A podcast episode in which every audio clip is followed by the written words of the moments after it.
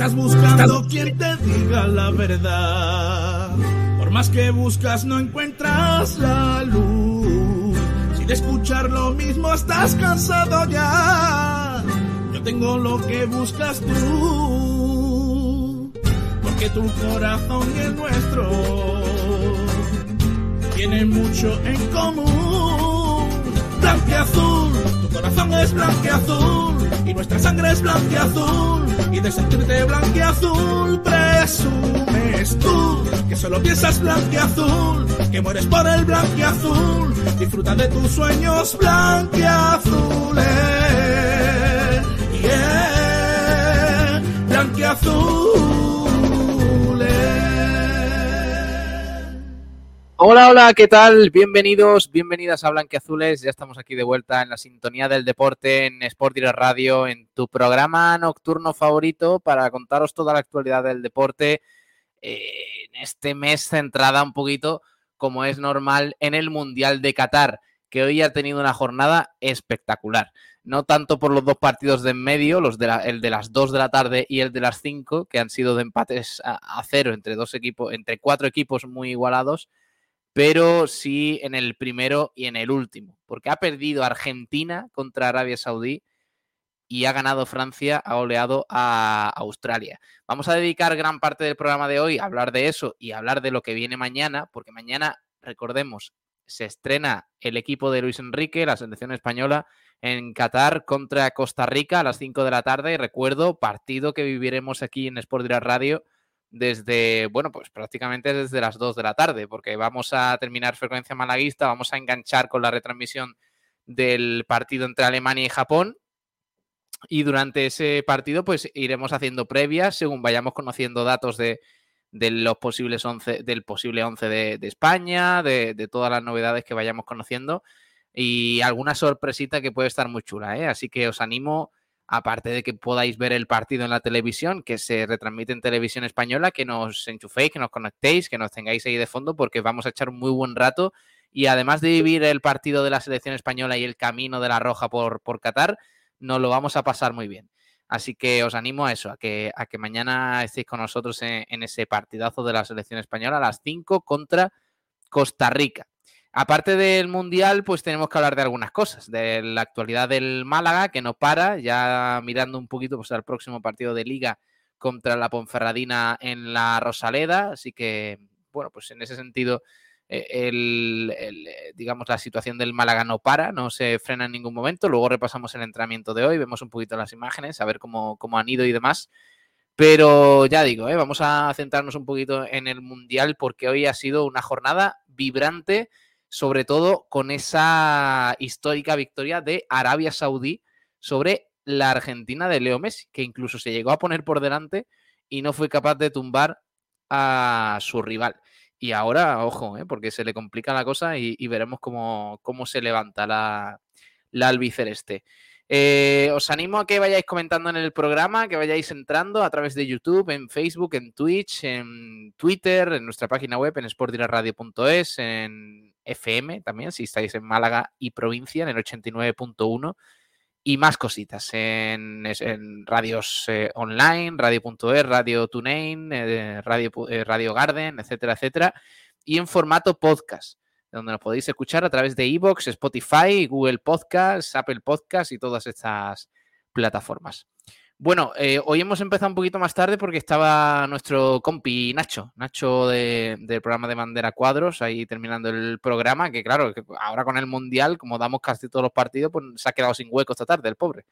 Así que le mandamos un, un saludito que han hecho un programa bastante chulo de, del mundo del motor. También lo podéis seguir ¿eh? a través de Evox, de ahí colgan todos los programas, eh, Bandera a Cuadros. Si os gusta el motor, la Fórmula 1, el motociclismo y demás, ahí tenéis un programa bastante guay que se emite aquí en Sport Direct Radio. Bueno, vamos a empezar presentando a los compis que están por aquí. Por un lado, Juan Durán. Hola, Juan, muy buenas. Buenas noches, Pablo, ¿qué tal? Vaya movidita lo de Argentina, ¿eh? Sí, ha habido hecatombe, ¿eh? Albiceleste esta mañana. Ah, Aunque difiere un poco de la opinión de la gente en general, Pablo. A mí me ha gustado muchísimo Argentina en la primera parte.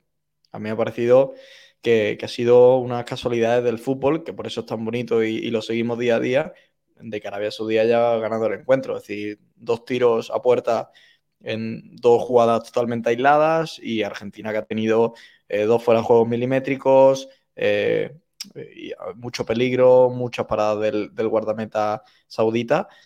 Y, a mí me ha parecido que, Argentina se ha merecido ganar con, creces y que ha hecho un buen fútbol durante la primera parte. Es decir, la segunda ha bajado bastante el nivel y ya la forma de jugar ha sido mucho más directa y, sin tanto, digamos, sin tanto poderío colectivo. Pero a mí en general Argentina no me ha parecido que haya hecho un mal partido. La primera me ha encantado y yo creo que si consigue esos 45 minutos, plasmarlos en 90 en el siguiente partido, va a ser una aspirante al título sin, sin problema. Además que tienes a un, chico que no sé si lo conocéis, se llama eh, Messi y que el pobre define partidos sin querer.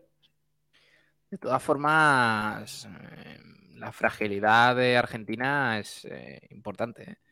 ya el hecho de que te meta dos goles a revés Saudí, que uno de los goles te meta, te lo meta un jugador que no valía para la Liga Española y, y, te deje con esa cara de tonto que se te queda, ser mucha casualidad, pero que eso te pase en un mundial mm, da avisos de que no estás a la altura ¿eh? para, conseguir el mundial. Al menos eso, oye, yo no digo que, que la selección argentina eh, fuera favorita ni tuviera que tal, pero a mí desde Argentina me vendieron que, que este equipo pues iba, iba a campeonar. Y de momento la pifia con Arabia Saudí es tremenda. Hay, que entender las ilusiones de Argentina por el hecho de que son la, vigente campeona de América, venciendo a la, a la, misma Brasil que va a presentarse en, Qatar, porque realmente los seleccionados son, son, los mismos, no hay cambios, más que un poquito más de rendimiento de Vini, de Rodrigo, la aparición de, de Rafinha también en el Barça, eh, pero al final es la misma plantilla y yo creo que, que, es normal la ilusión que se generó con Argentina y que el primer partido sí que es cierto que ha estado quizá un poquito eh, por debajo de las expectativas. Todos esperamos que esa primera parte fuese igual en la segunda y que el partido terminase 4-0, aunque te llegan en una ocasión y, te hacen el gol y, luego sin darte cuenta mete al Dasuari, eh, al Dausari, perdón, un, golazo impresionante y, se te caga un Hay polémica eh, con, con Argentina porque al parecer uno de los goles anulados a Lautaro no, no debió ser anulado. Ahora, ahora lo hablamos, ahora lo hablamos que, vamos a poner esa, esa, captura que han hecho del momento del fuera de juego, de uno de los goles anulados, que podría haber significado el 2-0 para Argentina y que se hubiera acabado ahí la historia. Era un fuera de juego, no estamos hablando de, una acción de interpretación. Que el VAR se equivoque en un fuera de juego me parece gravísimo. No quizás, en, por ejemplo, en la roja de Javi Jiménez o todo este tema que que bueno, pues eh, se puede tener una interpretación distinta. Fuera de juego es o no es. Y que digan que es y luego que no sea, me parece ya tremendo. ¿Está Alex Ramírez también por aquí? Hola Alex, muy buenas. ¿Qué tal Pablo? ¿Qué tal Juan? Yo, a diferencia de Juan, que sabemos que le gusta opinar de manera alternativa, eh, sí que me ha parecido el partido de Argentina muy pobre. Tiene unos primeros 25 minutos buenos, es verdad que podría haber anotado más goles, eh, que son los que le anulan, pero el partido de Arabia Saudí es muchísimo mejor que el de Argentina.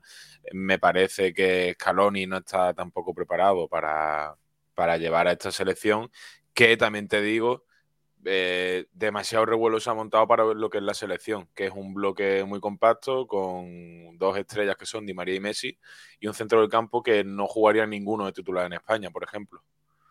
Eh, entonces, el resultado obviamente es malo, pero el juego de Argentina no lo he visto. Bueno, sobre, sobre que ha merecido ganar la vez Saudí Argentina y que soy superior, voy con los datos del partido. No, pero yo no, he dicho, yo no he dicho 70, que, 70% de posición. ¿eh? Sí, sí, has dicho eso. No, no, ha sido mejor He dicho que ha sido mejor. Ah, sí, un equipo que tira dos tiros a puerta y otros seis, seguro que el que tira dos es bastante mejor. Y sobre todo sin, yo, creo que goles anulados. Arabia Saudí, obviamente, porque que ya que te gane Arabia Saudí encima sea mejor que tú, ya sería lo último para Argentina, vaya. O sea, ya sería de, decirle, oye, no compitáis más porque te ha ganado Arabia Saudí, que no tiene equipo ni para competir en primera división española. Te lo digo en serio. Pero para eh, mí jugar mejor Pero para mí jugar mejor, Pablo, no es tirar más o jugar mejor en el ataque, sino que Arabia Saudí ha estado plantada. Arabia Saudí, Arabia Saudí no, ha 90. jugado, no ha jugado mejor que Argentina porque eh, eh, los pobres dan para lo que dan. Y, Y obviamente con el y balón no, tenido- Pablo.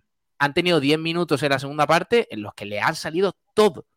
Todo les ha salido. Desde el empate a uno, que fue clave para cambiar todo, con ese disparo. Ahora repasamos resultados y todo, ¿eh? que estamos aquí hablando un poquito abuela pluma. Pero mm, desde el empate a uno, que es una, ya una locura, porque el disparo es perfecto. O sea, de, la nada se saca el, el muchacho ese un disparo increíble que no llega el Dibu Martínez a pararla. Y luego el segundo, es que encima se veía venir, porque estaba diciendo, es que están motivadísimos. eh, ¿Cómo han salido en la segunda parte estos chavales para, para remontar el partido? Y además que, que, Argentina estaba, estaba muy noqueada. Pero a partir de esos 10 minutos en los que Arabia Saudí y tal, eh, ya obviamente el paso atrás es, es, evidente. Entonces, en general, pues seguramente Argentina mereció ganar. Pero claro, queda muy retratada Argentina con esos 10 minutos en los que Arabia Saudí te deja en cueros absolutos, vaya, pero eh, de una manera ridícula e histórica. Para mí, bueno, estaba leyendo antes, creo que es la victoria más importante de la historia de Arabia Saudí. Es que con eso te lo dice todo. Os digo los spectacles del partido, que es una de las, las formas para ver un poco el, el encuentro como ha ido. Y 2.27 para Argentina frente al 0,14 de Arabia Saudí. ¿Eso qué es? ¿Qué es? ¿A qué te refieres? Los spectacles es una ciencia que estudia eh, según las acciones del partido que tienen de peligro cada, cada equipo. Es decir, si Messi, tiene un si Messi pega un balón desde fuera del área, pues dentro de todos los tiros de Messi fuera del área, sacan el porcentaje de los que han sido gol y a partir de ahí generan un número. Entonces, eh, la suma de Argentina 2.27, es decir, que, que, en cuanto a lo que ha generado debería haber metido 2,27 goles en el partido y por parte de Arabia Saudí 0,14. A ver, es que le han anulado tres goles a Argentina. Claro, claro. Normal, normalmente os digo, suelen ser, suelen explicar muy bien los partidos, los spectacles. Por ejemplo, eh, si habéis visto el Dinamarca-Túnez, 1.40 frente a 1.29 o el Francia-Australia 4.20 contra 0.59 o el México-Polonia 0.69 contra 0, eh, 1,04 es decir vaya, vaya partido México-Polonia eh, vaya normal, normalmente suele estar muy cerca Ochoa.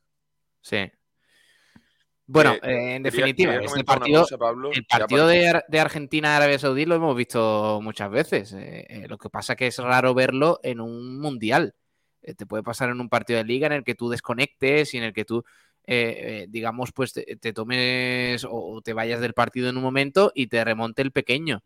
Pero claro, que le pase eso a Argentina con 1-0 en una seg segunda parte que ha hecho patética, porque ha sido patético lo de Argentina en la segunda parte, que te remonte a Arabia Saudí, mm, ya digo, con jugadores de nivel de segunda en España, quizás, eh, siendo optimista. Eh, es que me parece tremendo. O sea, me parece algo inédito y que, y que, Argentina se lo tiene que hacer mirar. Porque, bueno, todavía tiene muchas opciones, obviamente, ¿no? De clasificar. Si gana los dos partidos, de hecho, me parece que pasaría incluso de como primera, seguramente. Pero es que que te gane Arabia Saudí en la primera jornada. Bueno, Argentina, si, si gana los dos próximos partidos, casi con total seguridad será primera de grupo. A no ser que Arabia Saudí le dé por eso ahora. Exacto, no, no, no, sé que Arabia Saudí gane, es, no, gane, es que es improbable que Arabia Saudí gane otro partido. Es improbable. Se han, se han alineado los astros completamente. También hay que decir que en el primer gol el fallo del Cuti es una es garrafal. ¿eh? Sí, muy lento Cuti Romero.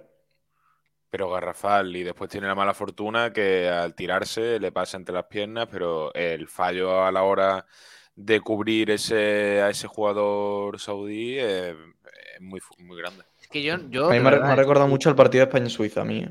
este, el de hoy de, de Inglaterra. Me ha dado la misma sensación. Incluso el, el, eco que se ha formado en torno a la selección argentina me ha dado la misma sensación también. Es decir, pero que cuando, te gane, cuando España. Que sí, te gane Suiza, mira, pero que te gane Arabia Saudí. Hostia. Ya, pero para, para al final el mismo contexto, yo creo. Son la selección quizás más inferior del grupo. Con España estaba Honduras también, que era muy, muy inferior. Pero. Y sobre todo el hecho de que Argentina viene de ser eh, un equipo invicto durante 28 partidos, creo, durante, con, enfrentados a equipos de América to, eh, en todos claro. los partidos. Eh, con, con, Italia, con Alemania, creo que también empató o ganó. Y luego llegas hoy, te quitas el invicto y ya todo el mundo duda de Scaloni, la gente duda del sistema, del método de juego. Llevaba, sin perder a Argentina tres años. Es que es una, es una. Pero la brutalidad no es que Argentina pierda hoy contra Arabia Saudí. La brutalidad es que se, se creen dudas de algo que te lleva dando resultados durante tres años y que te ha vuelto a hacer campeón de Copa América después de 28. Y que en un partido, que como hemos visto, Argentina ha podido llevarse perfectamente, se empieza a dudar de Scaloni y se diga que el, que el, el Mister es una línea de fichas que no tiene ni idea de fútbol. No es un partido más. No, no es un partido. Estamos de acuerdo que no es un partido. Más. que tienes mm, tropecientos partidos para. Es que es un mundial. y, no, y no es un empate, no es. Sí, pero que no, no termina el mundial, Pablo. Sí, sí, estoy de acuerdo, pero, pero no es un empate, no es que te elimine a lo mejor Francia en un final igualado, es que ganándole a, a Arabia Saudí, a Arabia Saudí, la perita en dulce de su grupo, te remonta Arabia Saudí en tu cara y es que en la segunda parte ni hueles el empate. Porque, bueno, alguna ocasión ha tenido, pero más del empuje que de otra cosa. Es que Arabia Saudí defendiendo parecía, de verdad, estaban haciendo, dando un nivel en defensa que tú decías, aparte de que, que la segunda parte de Argentina es que ha sido horrorosa. Ni Messi, han jugado con los nervios muy bien. Han sabido, no han sabido gestionar las emociones. Yo creo que ha sido una mala gestión, porque fútbol tiene Argentina para, para dar y para regalar. El problema es que eh, se, le ha comido la presión de, saber que, había mucho, mucha ilusión puesta en un partido que iban perdiendo contra equipos que no se podían permitir perder. Y yo creo que eso ha condicionado mucho el juego de, los argentinos. También se ha dicho que, Rodrigo de Polo es un jugador lamentable, eh, que Nahuel Molina, ¿qué tal? Yo creo que en Argentina. Rodrigo de Polo. A mí Rodrigo de Paul me gusta mucho como futbolista. Lo único que es cierto es que no ha estado acertado en la segunda parte. Pero es que lleva sin estar acertado una temporada. ¿eh? A mí la primera parte no me ha parecido un mal partido de Paul. Es más, si, el partido hubiese quedado 2-0, nadie hablaría de Paul. Yo es que creo. Mm, lo pienso con otras selecciones, ¿eh? Me pasa con Brasil, por ejemplo, que me parece una plantilla mm, sobresaliente en ataque, pero, pero muy descompensada. Y eso es lo que me parece el centro del campo de Argentina, por ejemplo. En la defensa también un poco, pero el centro del campo me da pereza. El centro del campo de Argentina me da mucha pereza. O sea, eh, Guido Rodríguez, el, Leandro Paredes, mm, eh, Rodrigo de Paul, ¿quién genera juego ahí? Que a mí me parece que pudiendo poner a Enzo Fernández eh, de titular, poner a esos tres cancheros, como le llaman ellos, Para mí Argentina ha cometido un fallo hoy que tenía que haber jugado con pivote posicional para iniciar jugada de atrás, que era Guido Rodríguez, del Betis. Sí, mm, puede ser. y, además habría dado mucho más contención en esa jugada a la contra, que al fin y al cabo Arabia Saudí es un equipo muy físico y lo ha demostrado. Llegaban a todos los balones y, habría ayudado mucho, como dice Juan, ese pivote. Yo he visto a un equipo que, eh, dominando, pues obviamente con la primera parte, además Arabia Saudí, que se, se, se deshacía en defensa en la primera parte, pues tranquilamente, con Messi mandando y tal pero en cuanto se le ha complicado un poco la cosa, Argentina se ha venido abajo de una manera, eh, vamos, que yo no, no he visto una cosa igual en mi vida. Y claro, eh, esto, digamos, eh, contrasta un poco con lo que podía suceder, porque de ganar Polonia o México, Argentina lo cierto es que se metía en un buen lío. Pero el empate entre México y Polonia a cero, por cierto, con un penalti mm, parado por Guillermo Ochoa el Memo Ochoa a Robert Lewandowski en el minuto 58, que podría haber ah, eh, cambiado la historia, pues este empate a cero beneficia a Argentina, porque ahora mismo, pues Argentina, como ha dicho Juan antes, ganando los dos partidos, será líder de grupo, a no ser que Arabia Saudí le dé por, por ganar un partido y un partido más, que a mí me parecería ya increíble. Y se nos queda una jornada preciosa el sábado. ¿eh? ¿Cuál? Pues mira, a las 5 de la tarde Francia-Dinamarca y a las 8 Argentina-México. Y justo antes, a las, a las 2, Polonia-Arabia Saudí, que te dicen dentro de dos, hace dos semanas que el Polonia-Arabia Saudí sería un partidazo y no sabes por qué. Y ahora sí lo sabemos porque se juega mucho en ese partido, tanto Polonia como Arabia Saudí, porque una victoria de, del cuadro asiático lo dejaría como líder de grupo. Y si gana Polonia, pues volvería a hacer una reforma entera, ¿no? A, lo que viene siendo el, grupo de, Argentina. Eso ha sido el partido de las 11. Hoy recuerdo que, que ha empezado el horario de, o sea, los cuatro partidos, cuatro partidos diarios, eh, a las 11, a las 2, a las 5 y a las 8. El 1-2 de Arabia Saudí contra Argentina a las 11, que, por cierto lo hemos vivido eh, coincidiendo con frecuencia malaísta, empezó a las 11, el programa empezaba a las 12, así que hemos compartido ahí unas horas bastante chulas de, radio. A las, a las 2 de la tarde, eh, eh, Dinamarca, la, eterna revelación, o sea, se enfrentaba a Túnez. Que por cierto, yo estaba, he visto el partido completo estaba ahí en Bishoker y tal. Y me ha gustado mucho Túnez, ¿eh? Ha hecho un muy buen partido y, sobre todo, en algunos momentos, comiéndose a Dinamarca. Achuchando, achuchado, eh, es que, es que te digo yo que si se va con 0-1 al descanso, era merecido, ¿eh? Porque hace una parada Casper Michael al, al borde del descanso, una mano brutal. El partido de Túnez ha sido muy bueno ha sacado un punto muy positivo, 0-0. Y Dinamarca, para mí, decepción grande. ¿eh? Se esperaba mucho más de ella en cuanto a juego. ¿eh? Se, decía que Dinamarca era una de las selecciones que podía quedar por encima de Francia. Bueno, la selección que debía quedar por encima de Francia en caso de, de caída francesa. Pero bueno, primer partido, Túnez le ha dado un ritmo impresionante al, encuentro desde primera hora, con mucho ritmo, presión alta, afición de la salida. Y luego había un jugador que me ha encantado, que es eh, Aisa Laudani, Laidouni, que, que ha sido el, de, que se pega la mano en el pecho en el primer minuto, que ah, luego hace un partido tremendo. Madre mía, la que ha liado ese tío en el primer minuto, o sea, además me gusta, me hace gracia. Ah, está Isaac Rivas por aquí. Hola Isaac, muy buenas. ¿Qué tal? Hola, muy buenas noches, señores. ¿Qué pasa? ¿Qué tal? ¿Cómo estáis? Ojo, ojo a lo del, a lo del enfermo este de Túnez, que me ha hecho gracia. Yo voy ya con Túnez porque no, me, no se puede ser más flipado que el, el ¿cómo, ¿cómo, se llama? Laidouni. Laidouni, sí.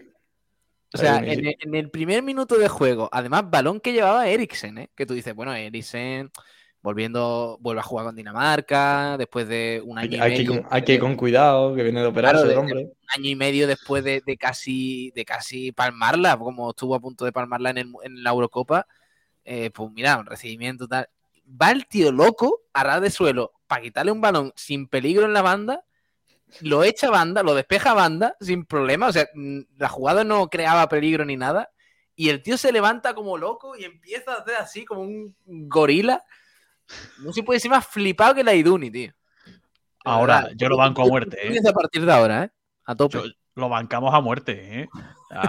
yo, yo, voy con él y aparte, yo no sé si habéis visto, yo creo que las mejores aficiones han sido Túnez y México.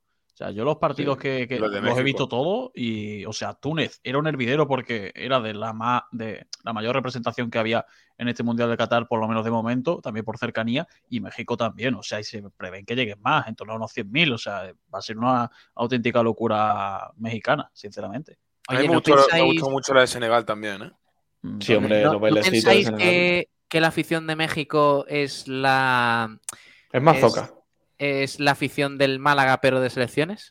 Pero, y además, hay un problema muy grande que tiene México, y es que ellos, como que, tanto prensa como equipo, en general el país, sitúan el Mundial como si de verdad ellos pudieran hacer algo. Es decir, ellos se creen que de verdad pueden llegar a unas semifinales. Es que por, eso mismo, por eso mismo señores, el Málaga porque cada vez que, o sea, en Málaga le pasa lo mismo. El Málaga pierde el fin de pasado y el miércoles ya se han generado nuevas expectativas que dicen, es que el, próximo fin de ganamos. Y luego no gana. Y, cada torneo nuevo es una. Es que el, equipo de México. El equipo de México a mí me deja unas sensaciones de equipo ¿eh? soso, ¿eh? De, que cuesta, ¿eh? es difícil de digerir un partido en México. A ver, Argentina cómo lo hacen. Pero es que le falta mucho. México tiene ahí dos récords, que uno es el de más partidos perdidos eh, por una misma selección, eh, porque al final también ha participado mucho, y también tiene el récord de, más partidos sin llegar a una final de un mundial. Al final es que es un equipo, no voy a decir lamentable, pero que sí. Sí, sí, dilo, dilo, no pasa nada, dilo, dilo.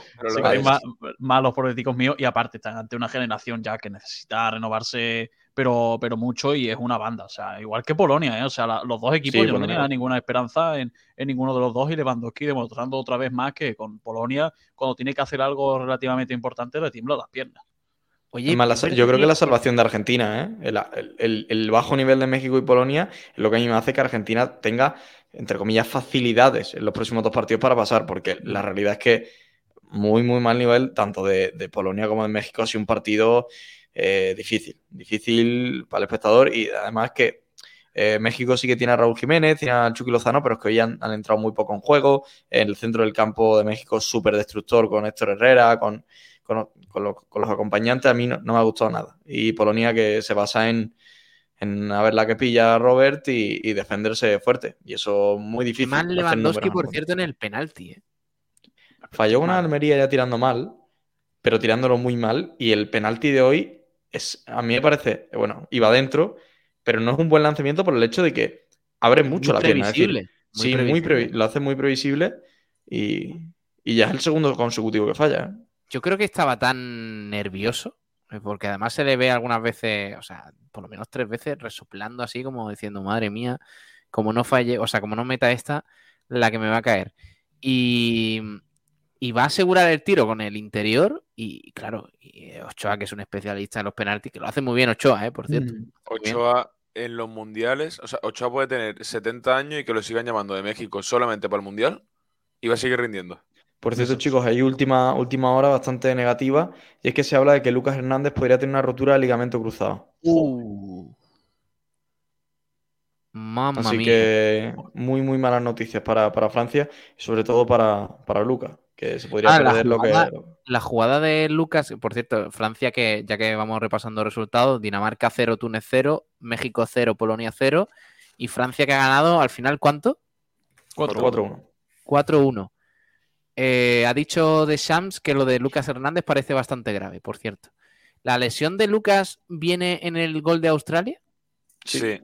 Yo, como experto en ligamentos cruzados rotos, eh, he de decir que lo estaba viendo con mi primo y le he dicho que, seguramente se había roto algo por la reacción, la manera en la que completamente se le queda la pierna al principio clavada y, a mí es verdad que desde que me pasó me da mucho respeto eso y, le he dicho que probablemente tendría algo bastante grave.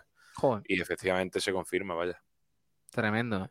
Bueno, pero precisamente le sustituye su hermano, Teo en el minuto 13 y es Teo Hernández el que da la asistencia del empate a uno de, Francia, porque recordemos que, se adelanta Australia en el minuto 9 con un golazo de, Goodwin. Y, y, Rabiot en el 27 empata de, cabeza a muy buen centro de, Teo. Es verdad que, Juan, que la reacción de Francia es bastante buena. ¿eh? Parecía que se iba a atascar un poco más el partido, pero después del primer gol, el segundo de Giroud llega bastante pronto y el equipo domina bastante bien. Llega el primero de, Francia en una, acción, digamos, un poco aislada, porque es un, centro de córner que luego gana la segunda jugada Francia y, vuelven a poner el balón dentro. Aparece Rabiot y, y, ya posteriormente a ello, yo creo que es donde está la clave del partido, que Australia prácticamente regala un gol después de una mala salida de balón desde atrás. Y la realidad es que si, si le da facilidades a Francia y en tres cuartos de campo, eh, tiene un lío gordo y además en un mundial no, no van a perdonar. Ya Francia con el 2 a 1 ya el partido ha cambiado totalmente, mucho más tranquilos. Eh, Australia estaba haciendo un 2 para 1 en defensa en, los extremos para, para, parar a Mbappé y a Dembélé. Si, si ya vas perdiendo, ya no puedes seguir en ese 2 contra 1 porque no vas a poder atacar. Y en uno contra uno han hecho lo que han querido en, en banda y ya a partir de ahí el partido pues se ha abierto y mucho más facilidades para, para Francia. Y lo que es el fútbol, que para mí el que peor estaba jugando de Francia hasta el primer gol era Rabiot, con muchas imprecisiones eh, y de repente mete ese gol y a la siguiente da una asistencia y ha cambiado el partido por completo.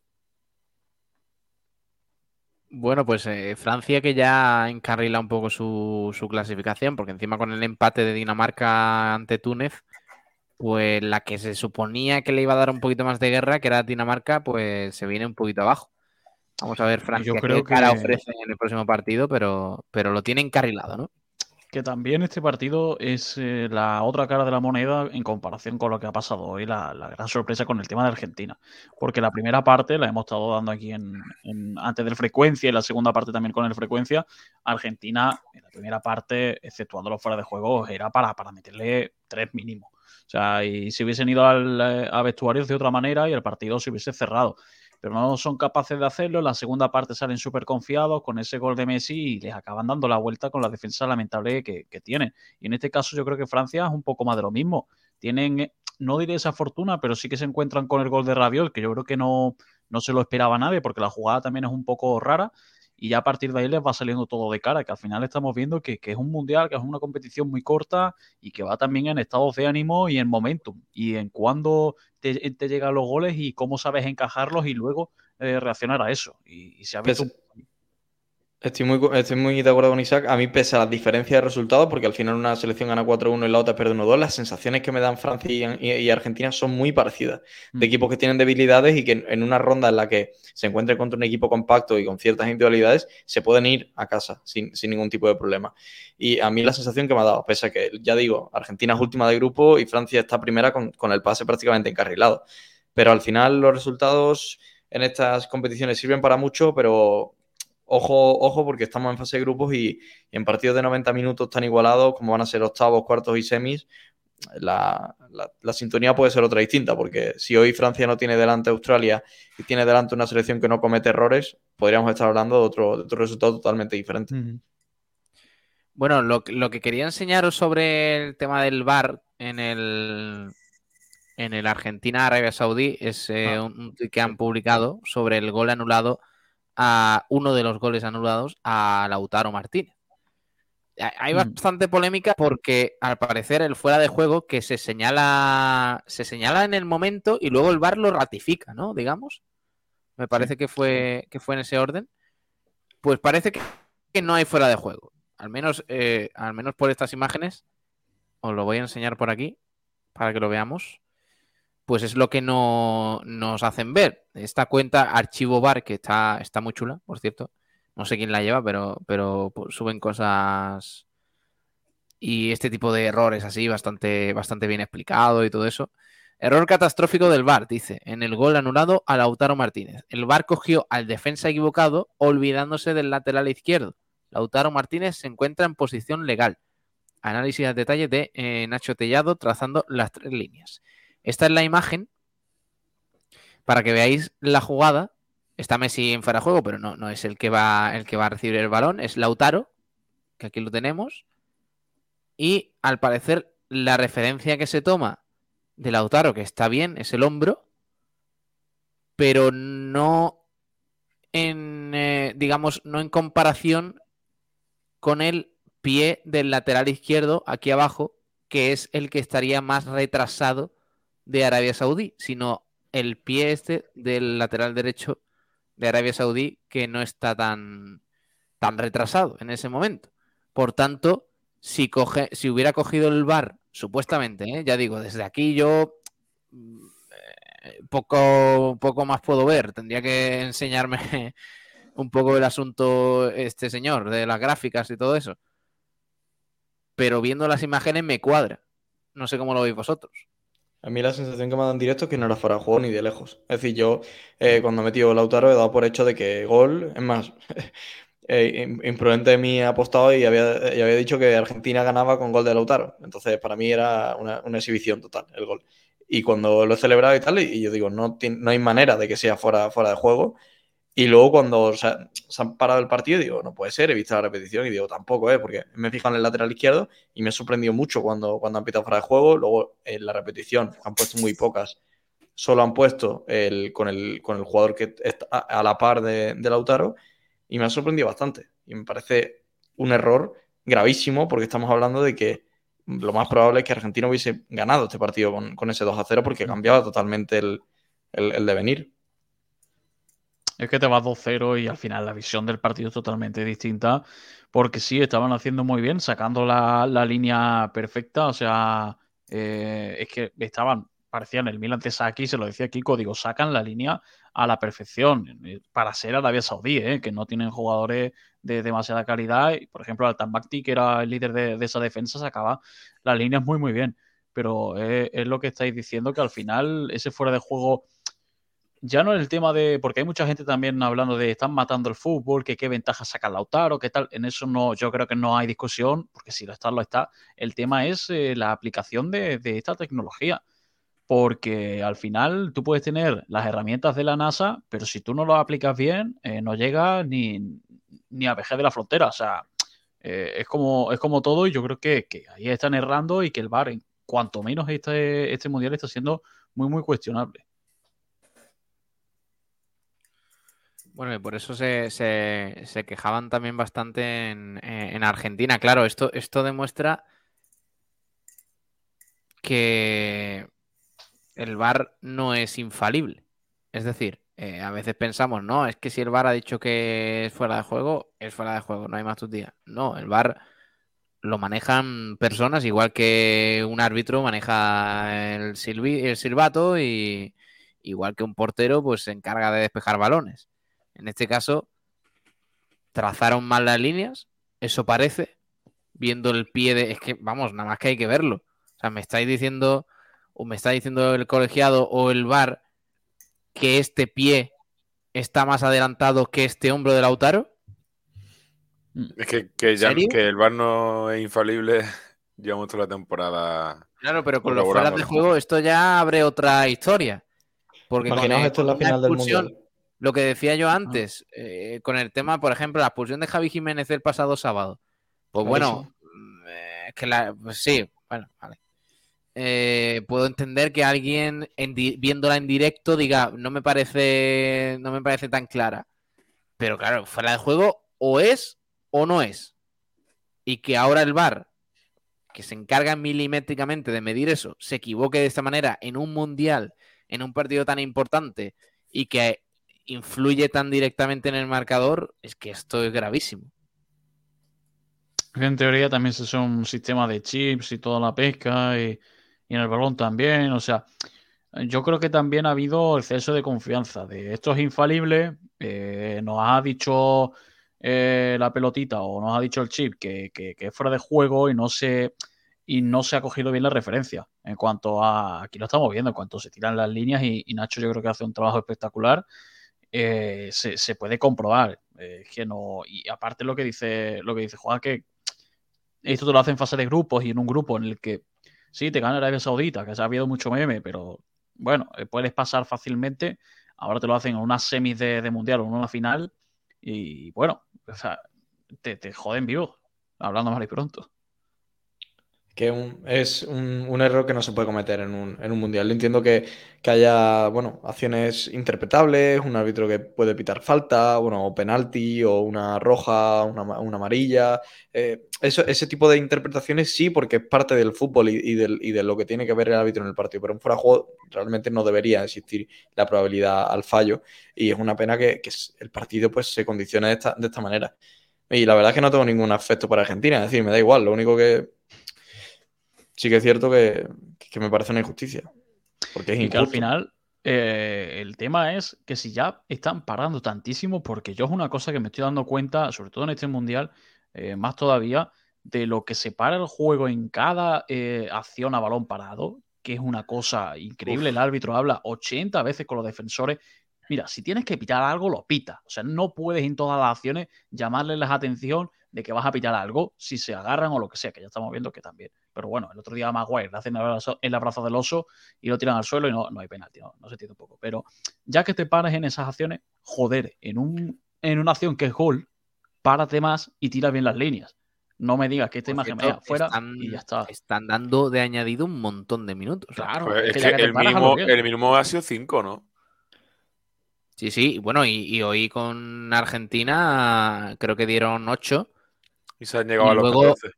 Luego se llegó a los 14 porque es verdad que el portero de Arabia Saudí se llevó por, delante a un defensa de, de, Arabia Saudí. Madre mía, la hostia que se pega el defensa. ¿eh? Es que es una hostia para matarse. El que bautizado como cantado cantado flamenco, eh, porque tiene unos pelos así a lo camarón. Y el pobretico mío salía con unos pañuelos ahí metidos en la nariz, salía diciendo lo que. Así que, en teoría no ha trascendido. barbaridad. el rodillazo que se lleva en la cara la hostia que se pega luego contra el suelo y vamos, es que es para matarse. Eso es lo más parecido Pablo, a un Acabo de ver la portada de marca de mañana y diréis, ¿por qué? Y me parece que hay un poco de racismo en la, portada. Que lo cuento, la, la, portada empieza con, bueno, es, España, que se nota la estrella, pero arriba eh, sale como el, 1-2 del Argentina-Arabia Saudí y lo titulan como petardazo histórico. Hombre. Ha sido, un, bombazo, legal. Sí. A mí me parece un poquito bufe. Sinceramente. A, ver, espérate, vamos a ver. Está, en Twitter, que todavía no, es oficial. La, bueno, es, la oficial, pero que todavía no, la han sacado. En la cuenta oficial de marca en Twitter la tienes.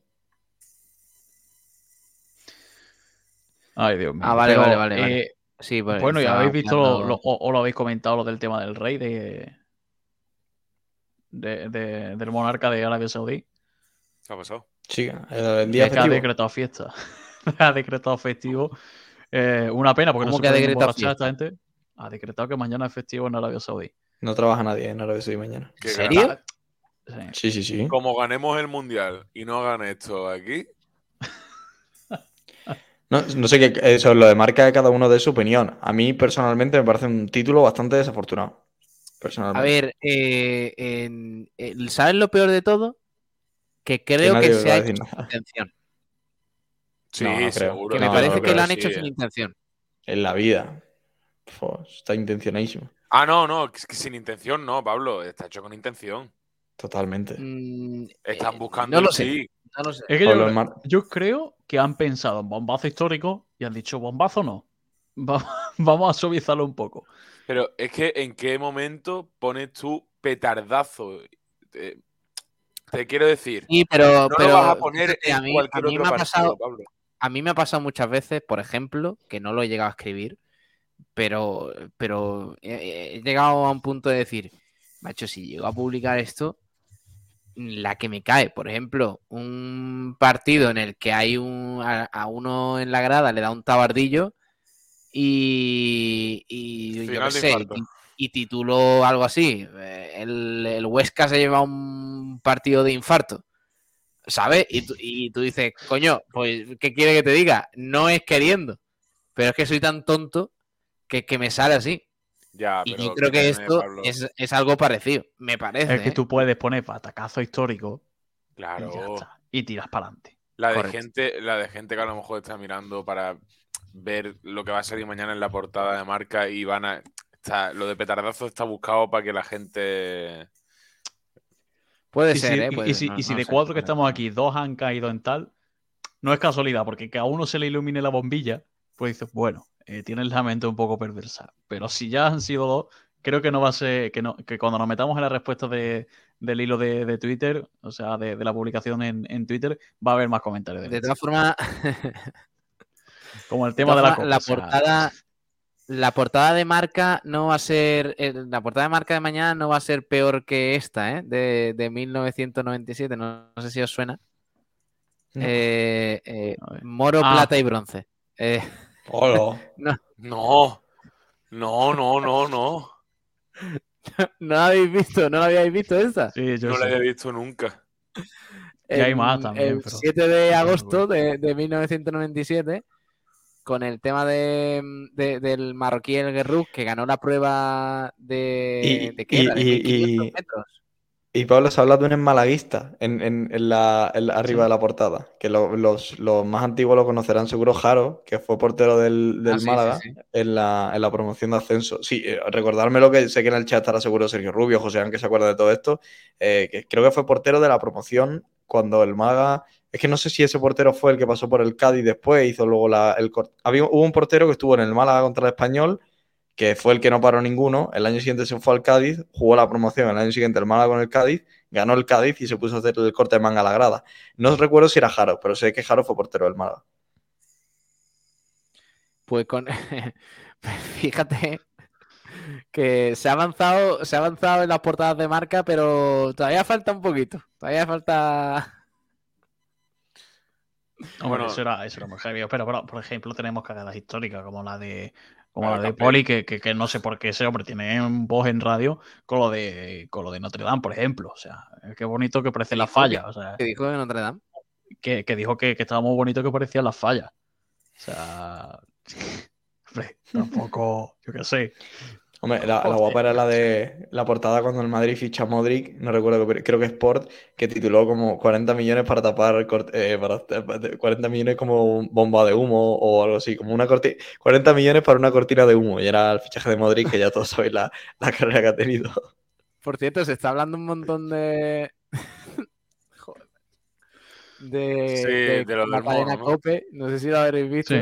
Lo del mono, ¿no? Pero es que, es que, pero no es la única joya, es que a una colaboradora. qué, cadena más lamentable, ¿eh? Yo pensaba que... no era tanto, pero ah, sí. La de, la de Elena ¿no? Pero lo de Elena y también de, la, de, la, Eurocopa, lo de las vacunas que le dicen, a ti te tendrían que poner más de una vacuna, no sé qué. Digo, joder, macho. Es que, pero es que, ah, o sea, yo, yo en, en la COPE es donde más barbaridades escucho, siendo la radio episcopal. O sea, porque el láser al final tiene ese, tono también faltoso algunas veces, pero yo creo que en la COPE, yo es que la escucho cada, casi cada noche o por la mañana cuando me levanto, tienen esas faltadas que tú dices, bueno, y lo de Corrochano, que lo de la Condi ¿eh? Zorrilla. Eh, a ver. Eh, ¿Cómo interpretarías esto que estamos viendo ahora mismo en el estadio de Albay? Pues no sé si esto es un mono o que, tú estás viendo lo mismo que yo. Sí, sí, ¿Cómo que un mono? No, no, no, no es una persona. Y además dice, no, pero es que antes dice uno, sí, sí. No, no, no, es una persona, ¿eh? te ¿Ah, sí? Es, es, un señor sin piernas, el pobre. perdón. Sí, sí. sí, sí, Va con una especie de túnica y le llega hasta el suelo. Sí. ¿Cómo se puede decir tantas barbaridades en tan poco tiempo, eh? Pues no sé si esto es un mono o que. Pero ¿quién es este señor, tío? No, no, no, no es una. Y eso es una persona sin piernas. Oye, es un, es un hilo, bájate un poquito más, Pablo, que a lo mejor hay más.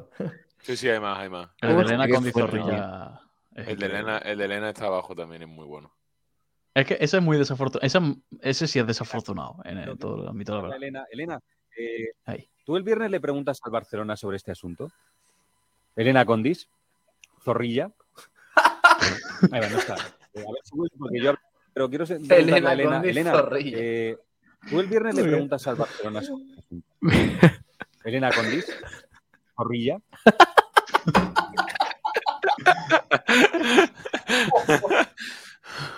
No me lo puedo creer.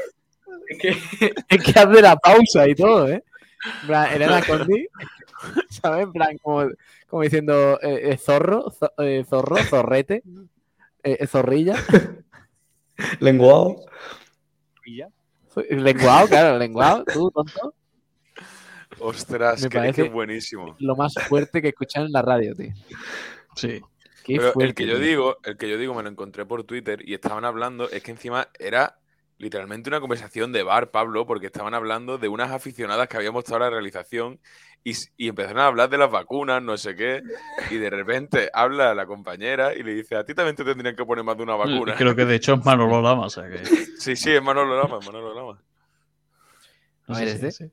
Estaremos pendientes, pero eh, no vale nada todo eso si el Zamora ah. no, es capaz, ¿Cómo? no es capaz de ganar. Aquí llega un aficionado aquí a...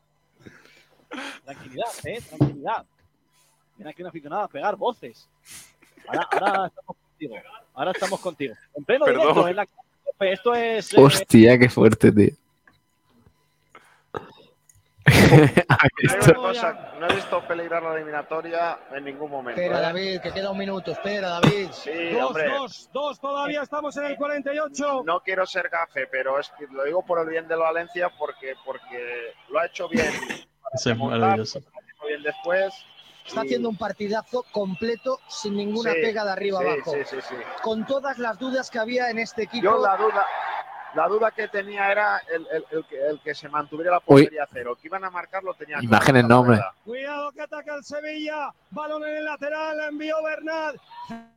Cerquita del córner, 48 y medio, puede ser la penúltima oh. Para el equipo de una Emery. Un gol le metería en la final. Balón de ah, Coque, gol. Gol no me jodas, coño. Morientes, ¿no? Ahí acabo. Ah, no, no, Alberda, ¿no? Alberda, Alberda. Acabo de pasar uno de Emilio Pérez de Roza que también deja unas perlitas. Eso es en Radio Marcas. Eh, creo que fue antes de ayer o ayer, no me acuerdo. Y es maravilloso también. Increíble, tío. Increíble. menos, mal que menos, menos mal que a nosotros no nos sacan clips. Nosotros, fíjate que decimos barbaridades, pero a este nivel. A ver, a ver. Estamos siendo bastante correctos, ¿no? Bueno, Pero el otro día me mandaron una de un pavo que contestó a un Twitter del Oviedo y puso lo siguiente, porque es un corto de un vídeo y tal, y pone el tal Pablo este, que es un seudónimo. Si en el corto no sale la cabeza de foto colgada en lo más alto del naranco, me daré de baja como abonado del Real Oviedo. Ese tuit sigue estando en la red social denunciado por mí. Pero es que no me sorprende. que no me sorprende. exactamente igual. Tú ahora y esto, el problema de esto es Twitter. Mira, yo no leo, por ejemplo, de hace un año interacciones de Twitter. Joder, macho. Anda, que foto también. Eh, bueno, ya está. Es que, madre mía, madre mía. Yo solo digo, Pablo, que tenemos, que tenemos un programa en Azul, el cual no voy a recordar, en el que tú creo que no estabas, o sí, sí, sí estabas, que las faltadas fueron dos veces más grandes que estas. ¿De qué? Final, final de Blanqueazul, final de Blanqueazul el año pasado. Ah, no quiero recordar porque si no la gente va y no, pasan a clips. Kiko estaba en su prime. Ese, día fue. Kiko, no he visto a Kiko tan desatado en mi vida. El de las mises, Pablo. Ah, hostia. Joder. La que le dio, tío. Parecía un. eso, eso es para que, que, nos quite, para que nos quite la radio, ¿eh? Joder, ya te digo.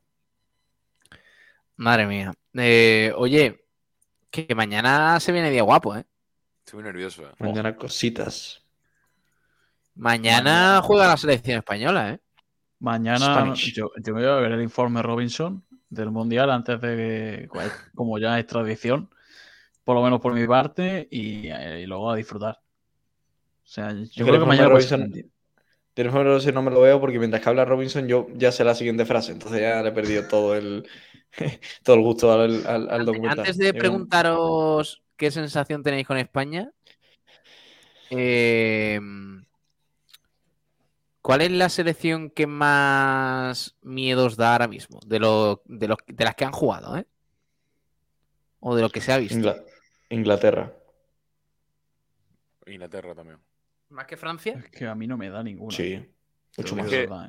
Yo pienso que vamos a ganar y no me voy a cansar de decirlo, pero Inglaterra es la primera vez en una competición grande que de verdad veo que, que pueden complicar un poquito las cosas. Yo creo que, o sea, porque junto con España es la selección que más sigo, aparte por, todo el tema Premier y tal, que estoy enfermo, pero quiero deciros que tengáis, o sea, que se tenga cuidado con Inglaterra, que sí que ha estado llegando a fases lejanas en, en el último Mundial y en la última Euro, de hecho cayó en la final, lógicamente, pero que es una selección que tiene muchos, muchos, muchos problemas. O sea, a Irán le bastó una chispa para, por ejemplo, a Maguire sacarle todas las costuras en la segunda parte. Creo que puede haber, eh, hay una gran debilidad y yo creo, para mí, eh, la que más miedo me da es Brasil. Para mí por el hecho de, lo, a mí, Inglaterra, Inglaterra yo creo que, no sé si estará de acuerdo conmigo, Isaac, en cuanto a la Eurocopa, que ya era una selección muy compacta, tiene un plus que es el, crecimiento del Arsenal, que le ha hecho que tiene dos jugadores muy importantes en, la plantilla, bueno, tres, uno que no va a jugar, que es Ramsdale, eh, Ben White, que yo creo que terminará jugando porque tiene un nivelón, y bueno, y luego Saka, que es un paso más en cada línea, que yo creo que le dan incluso una, un un algo mejor, ¿no? Que, un, para mí me parece por lo menos un equipo de un escalón por encima al que vimos en la Eurocopa y ya pudo llevarse la Eurocopa sin ser una selección eh, espléndida. Y yo creo que Inglaterra tiene por ahí, aunque también todo el tema de, la mufa que llevan alrededor, el, que levanta el miedo, una Inglaterra en semifinales perdiendo, no creo que sea capaz de remontar porque les entra el miedo. Es una selección que está muy condicionada, al igual que España tuvo que luchar muchos años contra sí misma para pasar de cuarto, Inglaterra en fases finales va a tener ese problema aún, porque no está solucionado. Y, luego está Brasil por ahí, que es la única que queda fuerte, y veremos Alemania, que para mí es una de las incógnitas, porque no sabemos si va a estar al nivel con las más top o si va a estar un pasito por debajo. ¿Jugadores tiene para estar en el nivel top? Sí. ¿Que los jugadores den un rendimiento para estar en la zona más alta de, con las mejores selecciones? Hay la duda, mañana se responderá en parte y veremos, porque yo creo que es la selección más incógnita de todas, porque hay gente que cuenta con Alemania para lo, para gordo, gente que la da como decepción, y es que la realidad es que tienen muchos buenos jugadores, como puede ser eh, Kimmich, eh, Müller, eh, también va, bueno, todo lo que lleva los, jugadores jóvenes, Musiala, eh, que veremos el rendimiento que dan, porque es, que es una, auténtica interrogación Alemania y esperemos que no esté a un gran, gran nivel. Para mí, el mayor... Sí. Dime, Pablo. Yo iba a decir que... el mayor problema de Inglaterra es Southgate. Sí. Ese es, el problema. Para mí, Southgate y Pickford. ¿eh? Pero, pero es que Southgate no ha demostrado, además de que obviamente no ha ganado nada, me parece que Inglaterra, ese, ese pasito adelante que tendría que dar y ese coraje, esa valentía, la tiene que inculcar también un líder, que en España tenemos muy claro quién es el líder, y hasta él mismo lo dice, Luis Enrique. Y Southgate para nada y parece que implique eso en los jugadores de Inglaterra, que mm. potencialmente, si no es la mejor del mundo, es la segunda mejor, nombre por nombre. Fíjate que, a España le pasa un poco lo contrario que a las grandes selecciones, ¿no? Porque estamos viendo Argentina, eh, Inglaterra, eh, Brasil, mmm, ¿cuál más? Eh, creo que Bélgica también, que destacan mucho. Portugal, que destacan mucho por el gran ataque que tiene, eh, sobre todo toda esta. Francia también, por ejemplo, mm. que tiene un ataque bestial, Mbappé, eh, Bellingham con Inglaterra, que está en un momento también brutal, Brasil con Vinicius, con Neymar, con toda esta gente, Argentina con Messi, con Di María. Pero luego te pones a ver el resto de la plantilla y son plantillas muy desequilibradas. Porque Argentina, por ejemplo, tiene un problema en el medio campo brutal. Eh, Brasil flaquea en defensa una barbaridad. Inglaterra en igual, en defensa y en la portería, como dice Isaac, me parece que tiene un problema enorme. Mm, es que, de verdad, si, España tiene una pizca de maldad, Ansu Fati tiene su mundial y le van las cosas medianamente bien, es que España puede llegar lejos. Lo, hablaba con un, con un, amigo el otro día en, y, yo, estoy 100% convencido de esto. Es que si eh, España depende absolutamente de Ansu Fati para ser campeona del mundo. Porque España con lo que tiene, es decir, con lo que sabemos que va a dar un rendimiento, sabemos cómo va a jugar Pedri, sabemos cómo va a jugar Gaby, sabemos más o menos el mundial que puede hacer Busquets y así con todas las posiciones. Pero España, estamos todos de acuerdo que necesita un plus más para ser campeona. Y es el único jugador capaz en la plantilla de España de dar un plus más y de ser diferencial es Ansu Fati. Porque tiene esas condiciones para serlo, aunque es cierto que no lo ha sido aún o solo ha dado momentos de serlo, si consigue hacer en la Copa del Mundo que todos esperamos o que todos, ojalá que haga, ¿no? Que todos esperamos no porque lo más probable que haga, sino por, lo que podría llegar a hacer, España tiene muchas posibilidades de ser campeona, pero necesita que Ansu Fati esté en ese nivel que, aún no ha llegado por temas de lesiones o por, por lo que sea pero España necesita del mejor Ansu Fati para ser campeona. Y yo creo que si Ansu Fati, sin Ansu Fati la lista, España tendría muchísimas menos eh, oportunidades para ser campeona. No digo que lo vaya a ser por, estar Ansu Fati, pero es, la única, yo creo, posibilidad que le queda a España. Y yo para eso confío mucho en Lucho. ¿eh? Es que confío mucho en él para eso. Yo, aquí hay varias cosas. Eh, bueno, dos en realidad. primero, la tontería de ganar a las mejores, de probarte, ya tienes a Alemania en grupos para probarte. Eh, si te cae el lado cuadro, el cuadro fácil, eh, vete Ojalá. O sea, Ojalá. Pero, ¿qué es lo que quiero decir? Que al, final, tontería la justa. O sea, como Croacia, en, que ahí teníamos la oportunidad maravillosa, que caímos ante Rusia, la desperdiciamos, pero teníamos el cuadro fácil para poder plantarnos en las semifinales o en la final. Pero el tema es, sobre todo, lo que estamos hablando, lo que habéis puesto también muy bien, Pablo, es el tema de equipos compactos. Todavía no hemos visto un equipo compacto de verdad, que yo creo que puede ser Alemania e incluso España también.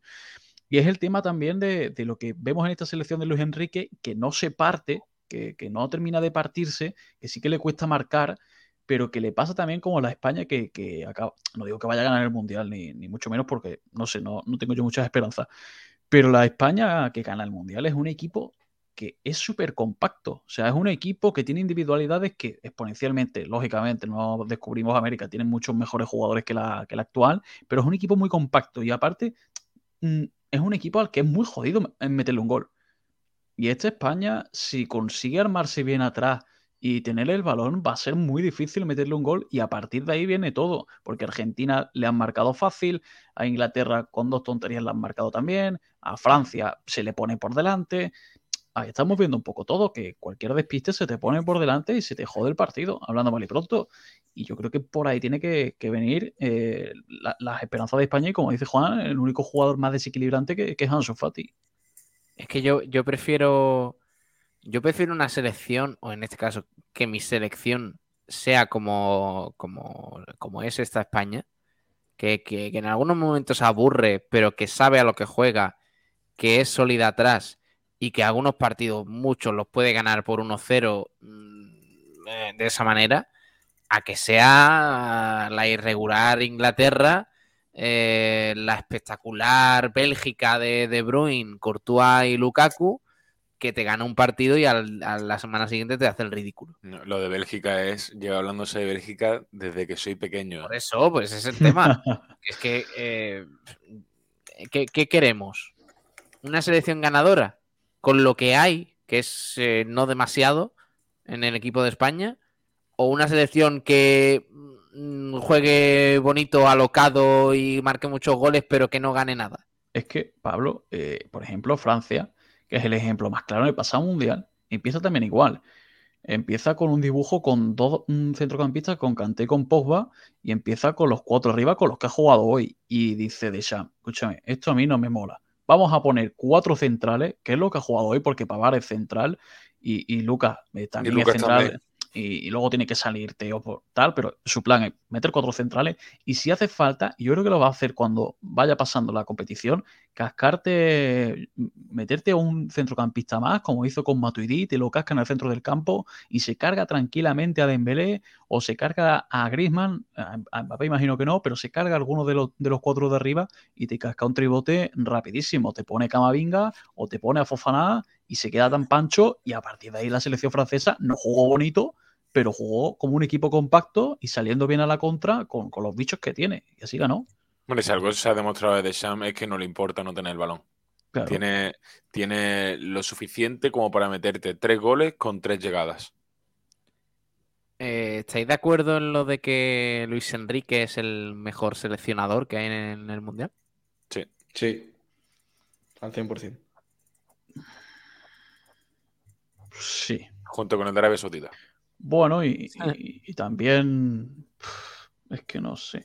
Bob Martínez también me gusta mucho, pero es que con, no sé si es Bob Martínez el problema o es la generación de futbolistas que, se cagan un poco en Bélgica. Pero por el seleccionador y entrenador, yo creo que sí. Y aparte, fuera de todo esto, ha sido el que más ha ganado de todos los que hay. Bueno, ¿y mañana qué? ¿Juegan su Fati o cómo lo veis? Yo creo que no va a jugar. ¿Qué, esperáis de España? Mañana, si quieres, te, digo el 11 que creo que sacará Luis Enrique. Venga. Portería Unai, Carvajal, eh, Paula Port, por izquierda Jordi, eh, centro de campo del Barça, puro. Eh, bueno, no, perdón, quita a Pau y pone a Rodri. Yo creo que va a jugar Rodri de central, pues ya lo lleva probando también contra Jordania. Va a ser central Rodri con, con Laporte, por izquierda Jordi y Carvajal, como he dicho antes. Luego el centro del campo del Barça, que Rodri luego partirá con Busquets de doble pivote, pero al final saldrá como central. Eh, Busquets, Pedri, Gavi, yo creo que arriba Asensio va a jugar seguro, sí casi seguro que juega Asensio. Morata también saldrá. Y, luego la otra banda me, deja un poco más de duda. Yo creo que sí, entre Ferran y Olmo, depende como. Sí, Ferran mismo. Yo creo que va a, ser. Eh, otra cosa me sorprendería mucho, ¿eh? Lo único, que, lo único que creo que, que ojalá sea tu once porque no me disgusta, pero me da tanto que Luis Enrique va a poner a Coque y voy a estar insultando a Coque todo el partido. Ah, Gaby, Gaby. ¿Dónde no, lo va a poner? No, no puede, puede poner a Coque. Por, Gaby. Ya, pero Pablo lleva, lleva, la idea aquí toda toda todo el día. no, que no, que si pone a Coque de titular es, es para colgar a Luis Enrique. Yo estoy pensando lo mismo, ¿eh, Es que, es que me pasa eso, es decir, sé, sé que lo puede poner y no quiero estar insultando todo el partido a un jugador español. Entonces, espero que no lo ponga. Es muy malo Coque, tío. A mí me parece el peor jugador de la selección de largo. Eh. Para el Atlético Madrid, pues centro del campo sin balón, aguerrido y tal, pues mira. A, mí, no, a, mí, no me disgusta Coque la selección, ¿eh? Es, cierto que es un jugador que no me hubiese llevado. Yo de titular en ningún momento me pega para No, no, tampoco, tampoco, no me pega de titular, pero es cierto que en la selección a mí me, gusta mucho más que en el Atlético. Si aporta, eh, a mí la Eurocopa de Coque me pareció buena, bastante buena. Yo creo que van a ser los mismos, pero cambiando Coque. Y tengo la duda de si va a ser eh, Rodrigo eh, o va a ser Eric García con la por. Yo no sé si va a jugar Pilicueta. Yo creo que es ¿Juega Pilicueta? Yo creo que no. Que no, Pilicueta no. Carvajal, estando medianamente sano, juega, juega Carvajal. ¿eh? No, pero. Que, yo, personalmente iría por, por, por las Pilicuetas, ¿eh? Carvajal está resfriado. Eso es como todo. O sea, y el otro día Morata se estaba cagando las patas abajo. O sea, al final sí tiene que jugar bajo. pero lo de Carvajal, Luis Enrique el otro día en uno de sus directos dijo hay que tener mucho cuidado porque se nos puede resfriar un jugador con aire acondicionado. Al día siguiente, ¡pum! Carvajal resfriado. ¿Sí, ¿Sigue resfriado Carvajal? Eh, a ver, no sé lo que le durará. Supongo que estará en pastilladillo, pero se le se resfrió ayer.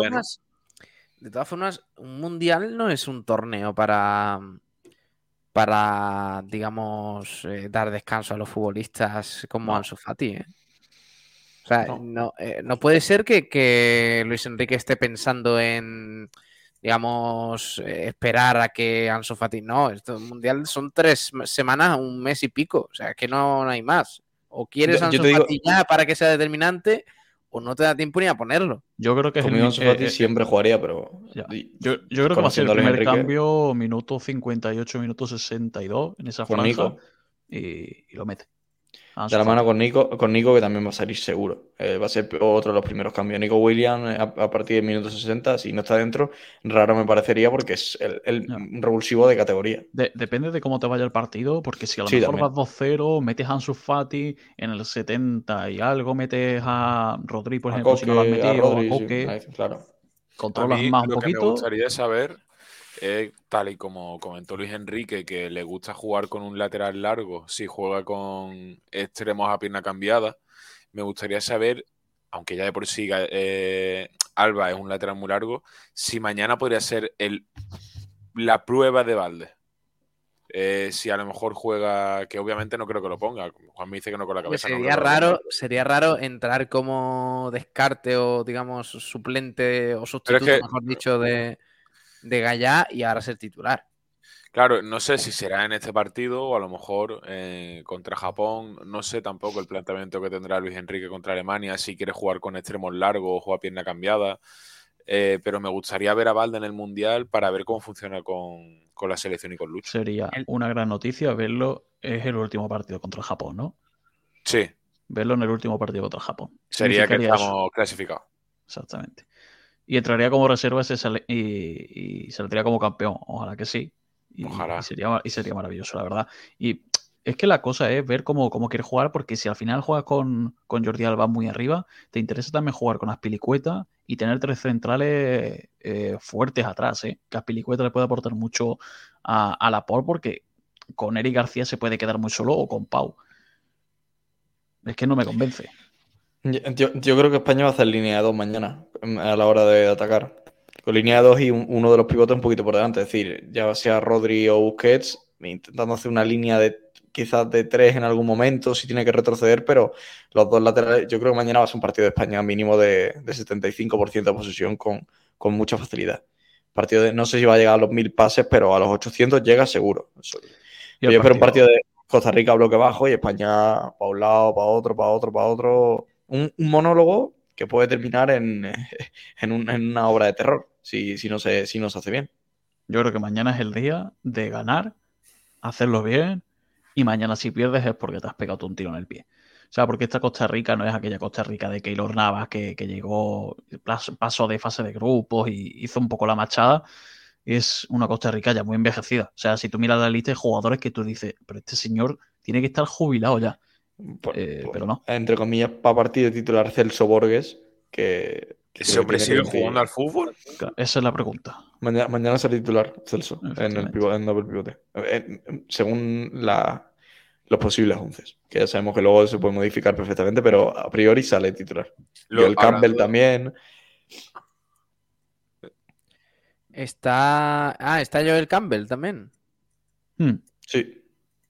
Yo iba a decir que hablando de posible 11, me están diciendo que en la pizarra de Quintana están diciendo que Vinicius no va a jugar con Brasil eh, en el primer partido, eh, que seguramente juegue Fred y Militao no es titular eh, y Casemiro paquetado doble pivote. Perdón, Vinicius, sí. Vinicius sí, Fred no, y Militao no, y en doble pivote Casemiro y Paquetá. Y Neymar por libre. ¿Quién es la pareja de centrales de Brasil entonces? Eh, Marquinhos, Thiago Silva, supongo, ¿no? Sí. Joder. Pues ya tienen que estar bien, ¿eh? Para que no juegue militado, porque el chaval en el Madrid lo está haciendo muy bien. Bueno, eh, eso será mañana. ¿Qué más tenemos mañana a las Mañana hay un, a las partidazo a las 11. Eh, es un partidazo. Marruecos-Croacia. Marruecos-Croacia. Qué ganas tengo de verlo. Es que Marruecos es un equipo tan vistoso, pero tan vistoso, ¿eh? ¿Jugará en Nesiri?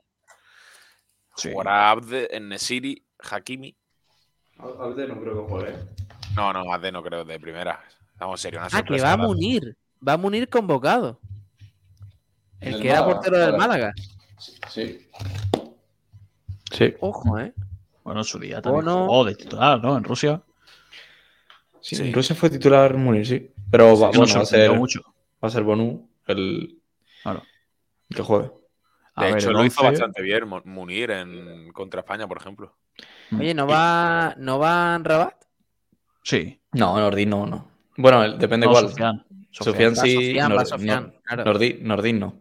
Ah, y Ziyech va al final, ¿no? Sí. A ver, Marruecos tiene un equipo muy interesante, ¿eh? Tiene algunos jugadores interesantes en Marruecos. ¿eh? Sufian Bufala y me encanta, zurdito. Ah, va, va eh, Zapde, el, el Barcelona. Bufala es muy bueno, Juan. Bufala es muy, muy bueno. Hmm. Y después a las dos partidos de nuestro grupo, Pablo, que sería la Alemania-Japón. Ese lo vamos a dar, ¿eh? Por cierto. Habría que estar atento.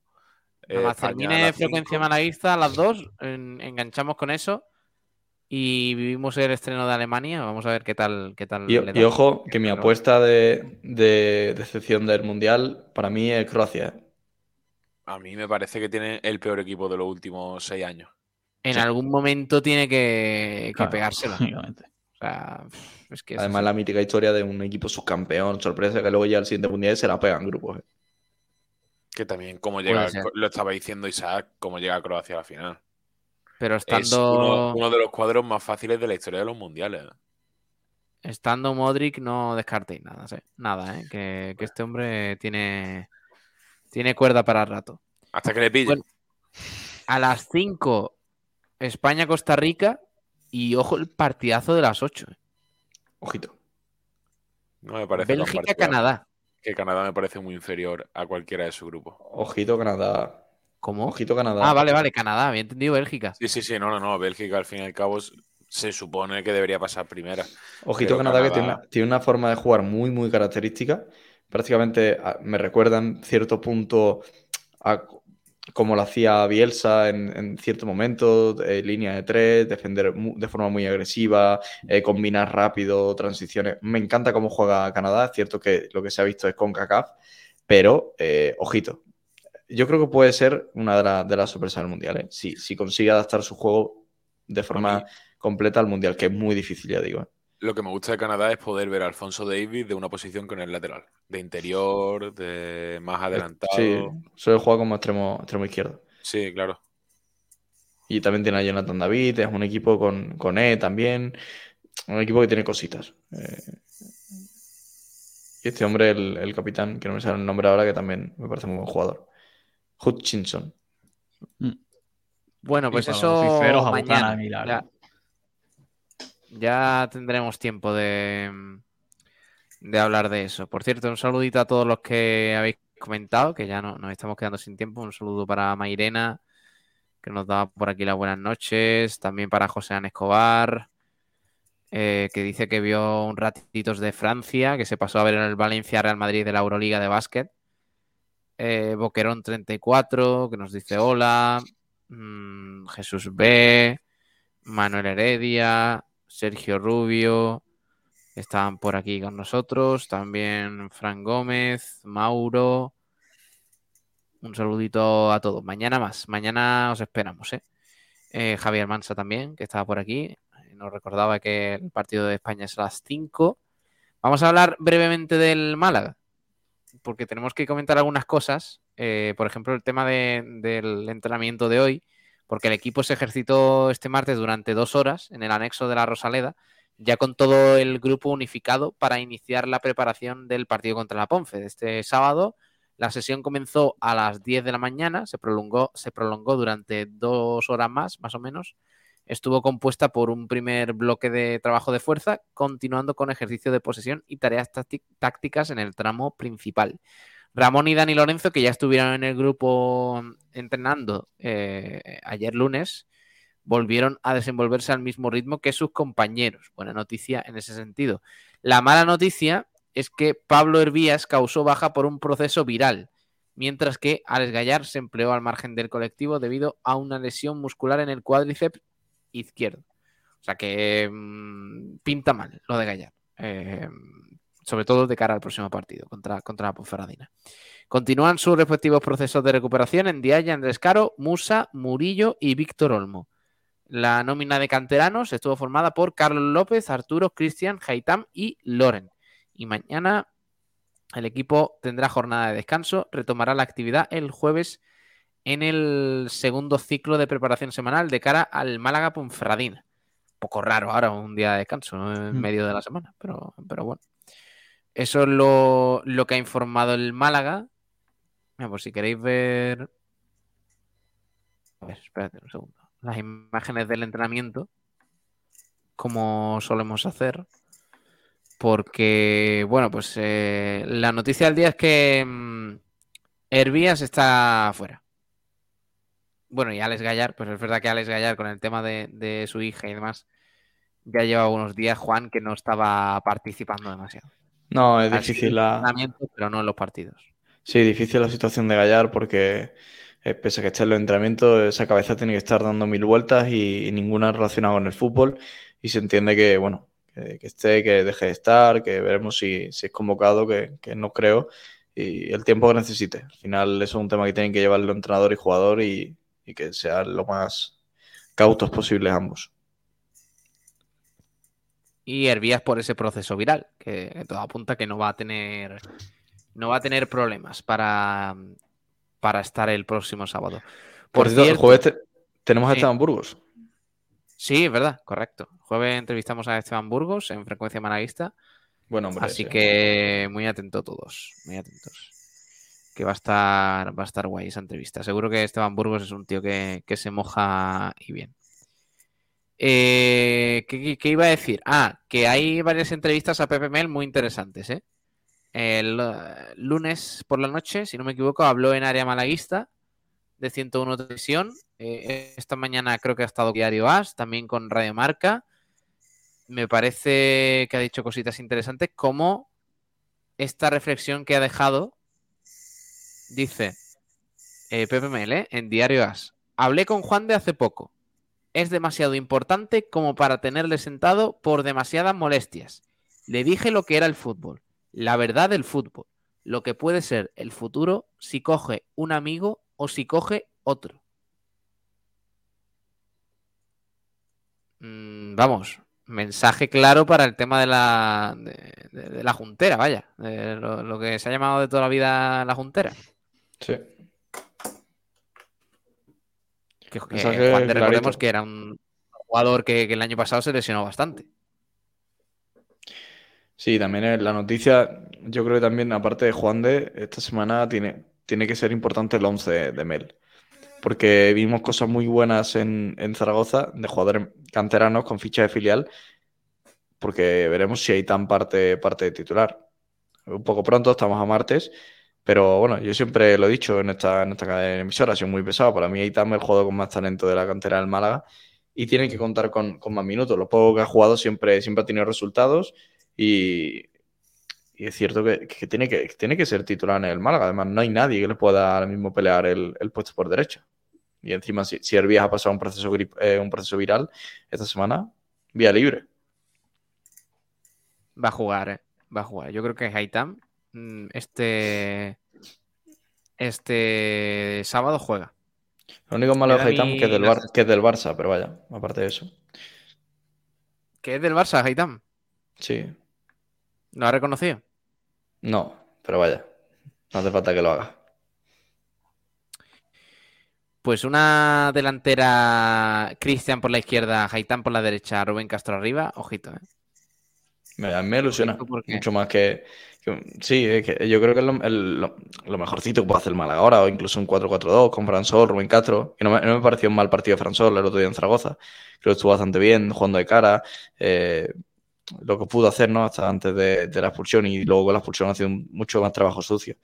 Y yo creo que esa tiene que ser la idea del Málaga. Lo único que si juegas con Cristian y con Ajaitam eh, y solo tienes cuatro fichas de filial, tienes que tener cuidado. Ay, Dios mío, qué partido se viene el sábado, niño. Eso sí que es una final, y no en España-Costa Rica. Qué miedo. Eh, Málaga con Ferradina. Eh, sábado a las 4 y cuarto va a coincidir con el Mundial, o sea que vamos a estar ahí muy pendientes y, a tope. Al pie del cañón, como siempre. Y el domingo a las 5 de la tarde, Valencia Basket Unicaja.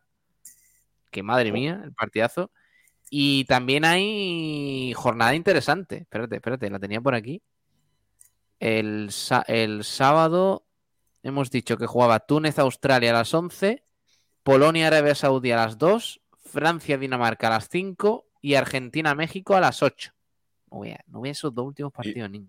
Pablo, no sé si lo habéis comentado en la narración, pero el acuerdo con Cristiano y el United para dejar el juego portugués el club es oficial ya. Y será prácticamente verdad, sí, Y se baraja en el Ronaldo que ahora mismo está sin equipo. Efectivamente, y se baraja el Newcastle y al Nasir. Hostia, el Newcastle, tío. Sería muy heavy, ¿eh? A ver, para ser titular tiene que irse a un equipo de. A ver, el Newcastle no está mal, ¿eh? Yo creo que se, que se equivocaría el Newcastle. ¿eh? A Cristiano le viene de escándalo. Newcastle va a jugar a yo que veré Champions. No tengo ninguna duda. Sí, sí, por eso yo, creo que el Newcastle sería el equipo. Como se vaya al Nasir, es la retirada. Yo creo que se va a ir al Newcastle muy a, mi pesar por el hecho de Messi. Porque Messi todavía sigue en el PSG y está a ritmo de balón de oro. Es lo que ha hecho en el PSG este inicio de temporada. Entonces, al final, él no se va a ir a la MLS, que supone un retiro, o por ahí a Arabia o alguno de estos países, creo, ¿eh? A no ser que lo unten en billetes y ya, pues, ceda en alguna de sus pretensiones. Pero vamos. yo creo, si llega a ser el, invierno pasado, yo creo que el, equipo estaba muy claro, que el Sporting de Lisboa bueno, su equipo, el Sporting de Portugal, perdón, que, hubiese tenido eh, eh a Champions en esas alturas y ahora mismo no está clasificado para, hmm. para ninguna competición europea, si no recuerdo mal, creo que quedó última de su grupo. Por eso, por eso te digo que si Messi se hubiese retirado o si se retira el año que viene o se va a la MLS, sí se va, pero ahora me cuesta verlo. Puede ser, ¿eh? Oye, se ha liado en, Twitter, bueno, se ha liado, eh, tú sabes, lo típico de bueno, jugó Europa League, ¿eh? El Sporting de, Portugal. Ah, pues Entonces tampoco no descartaría yo completamente. Que decía que, mm, un señor, no sé quién es, eh, a ver, se llama arroba grillera eh, ha puesto mañana el partido de España a las 5 de la tarde. Los andaluces tendrán que hacer un esfuerzo para verlo. Sí. No me escondo. A ver, es gracioso. Pero, pero, mm, claro, que, eso lo diga un extremeño que como es este tío que lo pone en su localización, ¿eh? que pone Extremadura, coma, España vaciada. Pablo, te he pasado por el grupo de WhatsApp una de las mayores sacadas de contexto de la COPE por si la quieres poner para terminar el programa. Que nos cierren el, programa ya. No, si no se lo han cerrado a ellos. A ver, vamos a ver. Oye, ayer dice que cerraron el canal del Chiringuito durante una retransmisión. No, sé. Menos mal. No, pasa nada. No pasa nada tampoco. No voy a llorar. A ver. A ver. En el minuto de Iniesta se la van a llevar puesta. Joder. ¡Ay, Sí, señor. Eso es bonito, Una rimalena, por ejemplo, con... A ver, ¿con quién quieres Con Camboya. Con, con... ¡No! Pero... Maldini. Maldini tiene un vídeo desatado con el de Cascais. Eso es increíble. ese, ese lo hago yo en la cafetería por las mañanas. Ese vídeo es maravilloso. Maldini borracho. El que estaba viendo yo era el de las predicciones de Argentina y Arabia Saudí. Y dice Argentina un 90, empate un 7 y Arabia Saudí un 3. Y creo que le estoy dando mucho. es el mejor, para las predicciones es el mejor. A mí me hizo gracia, tío, estoy buscando a ver si encuentro. El que está hablando con una con una chavala, dice, esta va a ser la, la nueva novia de Piqué, no sé si habéis visto eso. La nueva novia de Piqué, no sé qué, dice, y, al rato la chavala hablando, sí, yo no sé qué, yo porque Piqué no me conoce, pero ya en el futuro, no sé qué, no sé cuánto. Y vuelve la cámara a Maldini y dice, bueno, chicas, tenemos que hablar del Italia-Suiza. qué es un personaje. Imagínate esa cabeza, esa cabeza eh, orientada al mal. O sea, eh, Maldini hubiera sido eh, el, el Joker eh, bueno, tiene, el otro día en el podcast con Jordi Wild, me parece interesante, habla sobre todo el mundial, pero también habla que con su mujer, que también fue en su día atleta olímpica y tal, tiene pactado un tiempo a la semana para desconectar completamente de fútbol. O sea, tienen pactado de que un día, determinado número de horas, se tienen que ir por ahí y olvidarse del fútbol.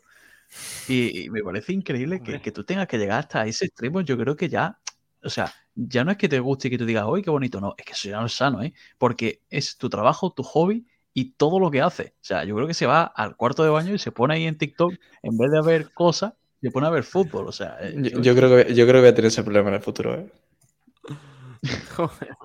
bueno, mientras que son esos problemas y no otros más graves, Juan. Ya, ya. Efectivamente. yo, tengo una, yo tengo una anécdota con, con, mi anterior novia. No sé para qué todo esto, pero bueno, ah, no hay mucha gente, entonces.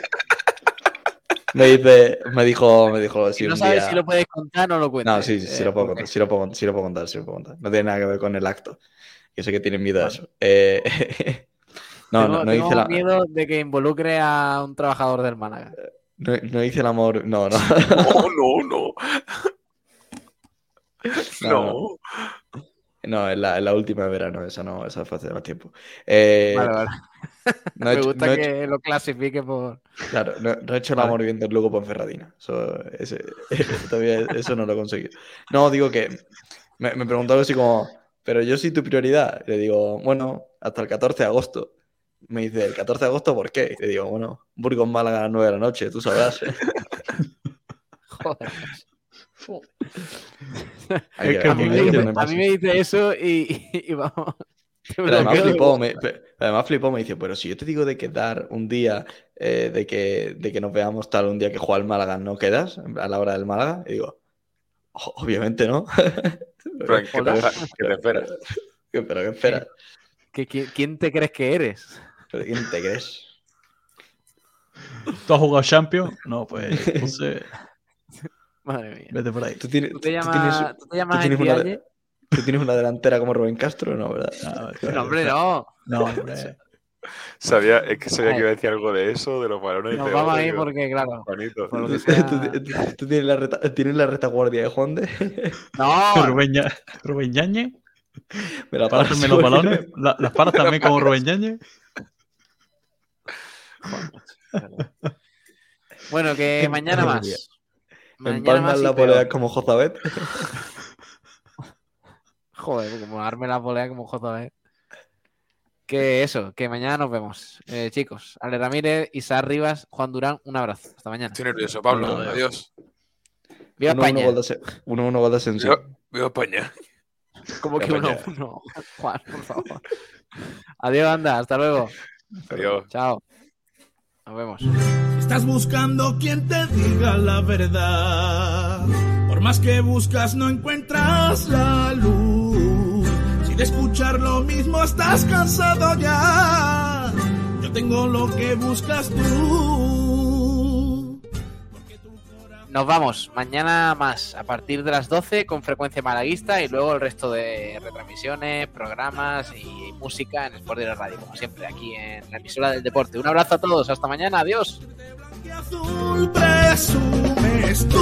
Que solo piensas blanqueazul, que mueres por el de tus sueños blanqueazules.